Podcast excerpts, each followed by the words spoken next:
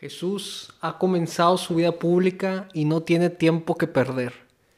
El día de hoy queremos meditar cómo Jesús empieza a llamar a sus primeros discípulos, personas tan normales y ordinarias. Para esto, tomemos como referencia el Evangelio de San Mateo, el capítulo 4, del versículo 18 al 22. Este Evangelio comienza con que Jesús que empieza a caminar a las orillas del mar de Galilea.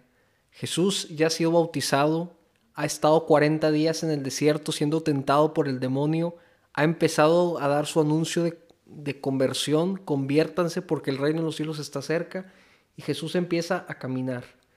El Hijo de Dios se hizo hombre y habitó entre nosotros. ¿Y, y, qué es lo que pasa? Jesús empieza a caminar a la orilla del mar de Galilea y Jesús ve a dos hermanos y después va a ver a otros dos en, este Evangelio. Quedémonos un poco por ahora con esta idea. Jesús que nos ve. ¿Cómo ha de ser la mirada de Jesús? Seguramente no es una mirada que juzga, no es una mirada que pone a prueba, que, nos reta, no es, una, no es una mirada exigente como, como de un juez. No, para nada, para nada. La mirada de Jesús es una mirada de amor se puede comparar con, la mirada que un padre le tiene a su hijo que regresa del colegio emocionadísimo y le dice, papá, papá, te tengo una buena noticia, hoy metí un gol. Un poco, un poco como esa mirada, podemos pensar esa mirada de Jesús que ve a los discípulos, una mirada de amor. Puede ser también pues, la mirada de, de un abuelo que llega a su casa un poco tarde y está su esposa sentada al lado una, de la fogata, tejiendo, esperándole para, para platicar simplemente. Esa mirada del abuelo que ve a su esposa, sabiendo que han recorrido un largo camino, un camino de fidelidad, de amor, de muchas cosas juntos. Algo parecido, pero obviamente al extremo, es la mirada de Jesús, una mirada de amor. Eh, hace unos días, un padre aquí en Alemania nos daba una plática de un libro nuevo que acaba de, de sacar, donde él hablaba de estas miradas falsas o imágenes falsas que tenemos de Dios.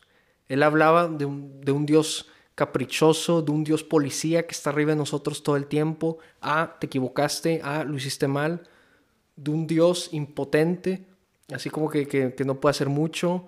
De un Dios bebé, de un Dios que no me oye, de un Dios juez, de un Padre decepcionado, de un Dios que no está en paz conmigo. hablaba de diferentes imágenes que podemos tener de Dios que le encanta regalarnos cruces, lo peor para ti.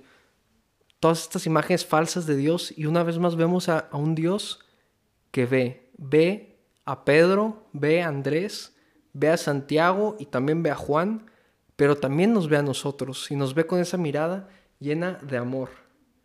Una mirada de amor. Esta es la mirada que Jesús tiene para nosotros el día de hoy. Hoy, eh, simplemente en estas primeras frases del Evangelio, Jesús nos está diciendo, te veo pero te veo con amor.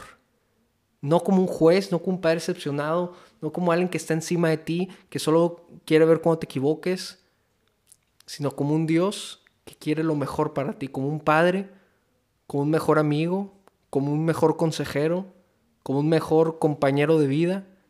esa es la mirada de Dios, una mirada de amor. Enfoquémonos un poco ahora en las vocaciones. Tanto Andrés como a su hermano Pedro, Simón que después va a ser llamado Pedro, como a Santiago y a Juan, Jesús los ve y hemos hablado sobre esta mirada de amor y les dice, síganme y los haré pescadores de hombres. Hemos hablado antes que una de las grandes tentaciones en este tipo de pasajes es pensar que solo se pueden identificar aquellos jóvenes que han sido llamados por Dios para el sacerdocio o, aquella chava que esté pensando en seguir a Cristo a través de una vida consagrada. solo para ellos es este pasaje. En, mi vida no, no me trae nada. Yo, yo sé que me quiero casar, quiero tener mi familia, mis hijos, y este Evangelio y yo como que no nos identificamos. Es una tentación enorme porque sabemos que el Evangelio y la Biblia nos habla siempre a todos y, y la palabra de Dios es viva y eficaz. Entonces, ¿cómo le puede hablar este evangelio a todos, por así decirlo. Pues yo he visto en este evangelio cómo todos, evidentemente si alguien siente el llamado a la vida religiosa, a la vida sacerdotal de una manera muy especial, y eso es clarísimo y eso hasta muy bonito, pero este Evangelio nos habla a todos, porque al final Jesús nos invita a todos, a todos nos dice sígueme, sígueme a través del sacerdocio, sígueme a través de la vida consagrada, pero también sígueme a través del matrimonio, sígueme a través de tu vida fiel con, con tu esposo, con tu esposa. El día de hoy Jesús nos dice, sí, sígueme, en tu realidad, en lo que yo quiero para ti, que es que tengas tu familia y tu esposa y tus hijos, sígueme en esa realidad. Y, no nos tenemos que confundir. Entonces, el día de hoy veo cómo, esta, cómo la palabra nos interpela, viene a nuestro encuentro como siempre. Jesús dice, sígueme. ¿Y qué es este seguir? El poner a Dios como centro, base y prioridad de todas nuestras cosas. Ese es al final el seguir a Cristo. El ponerlo como el centro. Si, si nosotros somos buenos católicos, Jesús está en el centro del matrimonio. Jesús está en el centro de la vocación sacerdotal también. Entonces, esa es la invitación que Jesús nos quiere dar. El síganme es para todos, no es para unos cuantos. Claro, vemos en el Evangelio clarísimo cómo Jesús llama a Santiago, a Simón, después Pedro, a Juan y Andrés, los llama a un seguimiento muy personal. Pero este seguimiento también es para todos. Tú en tu realidad, sígueme. Tú en tu realidad, sé un buen, una buena cristiana, un buen católico. Sé un ejemplo para los demás, sé un ejemplo para los que están contigo. Eso es lo que Jesús nos quiere decir hoy. Parte de esta invitación de, del seguir a Cristo que Él nos hace, sígueme, implica una aventura, un misterio. ¿Quién iba a decir que Simón, cuando decidió dar ese paso por seguir a Cristo, se iba a convertir en el primer papa y en el fundador de la iglesia de Cristo? ¿Quién iba a saber que Juan, en este dejar a Cristo, iba a poder recostarse en el, en el, en el pecho de Jesús en la última cena y escuchar su corazón? ¿Quién iba a decir que, que Andrés y Santiago hubieran estado junto con Pedro y con Juan cuando Jesús se transfigura en el monte Tabor? Tantas cosas, tantos misterios, tantos regalos que Dios ya les tenía preparados desde el inicio de la eternidad y simplemente hacía falta que dieran este paso, este paso de confianza, seguir a Cristo, que nuevamente es para todos. Yo veo y me identifico mucho con, este y dejaron todo como una invitación que Jesús nos hace a nosotros el día de hoy de, también dejar aquello que nos estorba en el seguimiento de Cristo. ¿Cuáles son esas cosas en, la vida que, muchas veces me, me, quitan la atención de Cristo? Cristo como centro.